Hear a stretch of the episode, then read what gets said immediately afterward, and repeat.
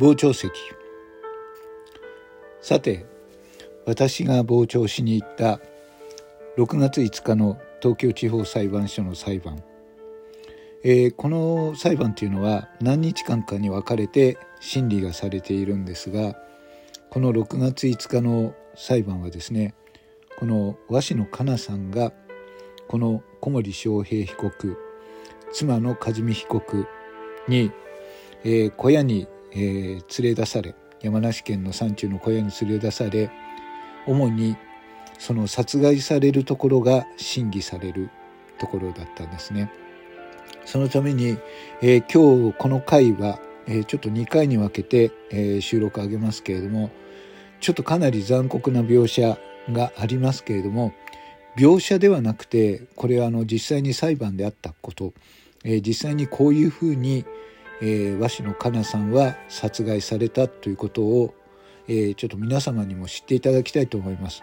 やっぱりマスコミもこのことはあの発表してなかったこともあると思うのであのこういうものが苦手だという方は、えー、聞かない方がいいと思います。はい、あの聞かないという選択肢はあの皆様にありますのであの最初に注意をしておきます。あの閲覧注意ではないですけれども視聴注意ということで最初にそのことだけを付け加えさせていただこうと思います。さて、えー、まずこの先ほどでもお話ししましたように、えー、もともと、えー、この夫妻はですね、えー、前々から、えー、この被告の小森章平被告と、えー、交際を続けていた、えー、この鷲野香奈さんがまあ翔平さんが、えー、結婚したことで自分の方は身を引こうということで、えー、連絡を絶とうとしたんですね。でも連絡を絶とうとしたことに 腹を立てたのがこれを付き合っていた小森章平ちょっともうあの何を考えてるか分かんないですよね自分は結婚している身でありながらあの結婚前に付き合っていた女性が身を引こうとしたことに腹を立てそれを聞いた、えー、和美、えー、妻の和美さんが、失礼なやつだ。こんなやつはちょっと脅して家族も乗って金取ってやろうという話で、誘拐を企てます。はい。で、8月の28日ですね、えー、小森章平は、えー、この和美さんを、あ、和美さんじゃない、ごめんなさい。えっ、と、かなさんを呼び出します。で、呼び出して借りてきたレンタカーに、えー、乗せるんですが、乗せてすぐに、えー、手と足を結束バンドであの締め付けます。はい。それで自由を奪うわけですね。で、1日、えー、群馬県の、えー、渋川の自宅に、えー、監禁をします。で、その後、えーまあ、この上積被告というのはバイトをしていまして翌日のバイトに出ていますコンビニのバイトなんですけれどもそれが終わるのが、えー、20、30日の、えー、夜10時ですね。あ、ごめんなさい。えー、29日の夜だったわけです。で、夜の10時に、えー、後ろの座席に、えー、鷲野香奈さんを乗せて、えー、小森和美被告を迎えに行きます。そして、最初は静岡に、え、向かうわけですね。で、え、検察官がなぜ静岡に向かおうと思ったのか。そうすると、静岡だったら、まあ、電車が、電車の時間がわかるし、あの、静岡だったら、あの、電車もあるから。ということで、もともと静岡の方に行こうと思っていたという。はい。で、途中で道の駅で休憩をしたということです。はい。で、山の中を走っていて結局山梨県の早川町というところに行き着くんですがその間、えーと、道中で何かありましたかということを聞かれた時に妻の和美被告が、えー、ものすごく霧がすごくて車は雲の上を走っているようでしたというふうに言うんです。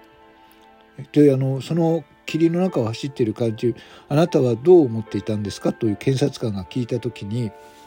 はい何かこの霧が雲の上を走っていて夢のようだからこの霧が晴れた時にまた世界が変わっていればいいなと思いました。と言ったんですよ。私はそれ聞いてですねはと思ったんですね。はい、今から殺しに行こうとしている人たちがなんでこんな急にポエジーなことというかねなんかあのあのちょっと夢見心地に、はい、この霧が晴れたら世界が変わっているといいなと思いました。というその神経。はい。普通に考えてもちょっとおかしいなと思ったんですが。はい。でその上そこから、えー、走ること。2人は、えー、暗い山の中を走っていくと一つの暗いあの錆びれた小屋を見つけます。で小屋を見つけて、えー、そのそこにですね、えー、まず結束バンドから、えーと、このかなさんを、えー、外し小屋の中にまずは旦那の小森翔平さんとえー、和紙のかなさんで部屋に入っていきます。これはもともと殺す気で入っていくんですがこの状況においてもですねあなたは、えーと、まずはあなたはまずあの小森和美被告は車の中に戻残っていました。で、えー、翔平さんと和紙のかなさんが小屋の中に入っていく時あなたはどう思いましたか？と言った時に少し間があった時に2人は性行為をすると思ってましたって言うんですよ。ちょっとね感覚がわからないんですよね。あのこんな山の中まで口封じのために殺すっていうふうに言っていながら旦那が、えー、ねあのかなさんを連れて小屋に入っていったらこのあと性行為をするんだろうなと思っていたというんですよ。でしばらくすると旦那の方から LINE が入ります。やっぱりできない。変わってくれ。という LINE が来ます。でえっ、ー、と分かった。じゃあって言って LINE が来た後に旦那が、えー、小屋から一人で出てきます。はい。そして、えー、車の中に戻ってきた時に首を絞めたんだけどむせてしまってやりきれなかったと言われます。そそれを聞いてあなたはどう思いました？っていうふうに検察官に聞かれて小森和美被告は「分かった」と言って車から降りて小屋の中に入っていきます。小屋の中には一人この花さんが一人小屋の中央に立っていました。その時の検察官のやり取りですね小屋の中に入った時あなたは、えー、この被害者のかなさんはどこにいましたか？小屋の中央に立っていました。はい。そしてかなさんは何を言いましたか？私に首を絞められましたと言いました。そしてあなたは何を言いましたか？何も言いませんでした。この後、次の配信に続きます。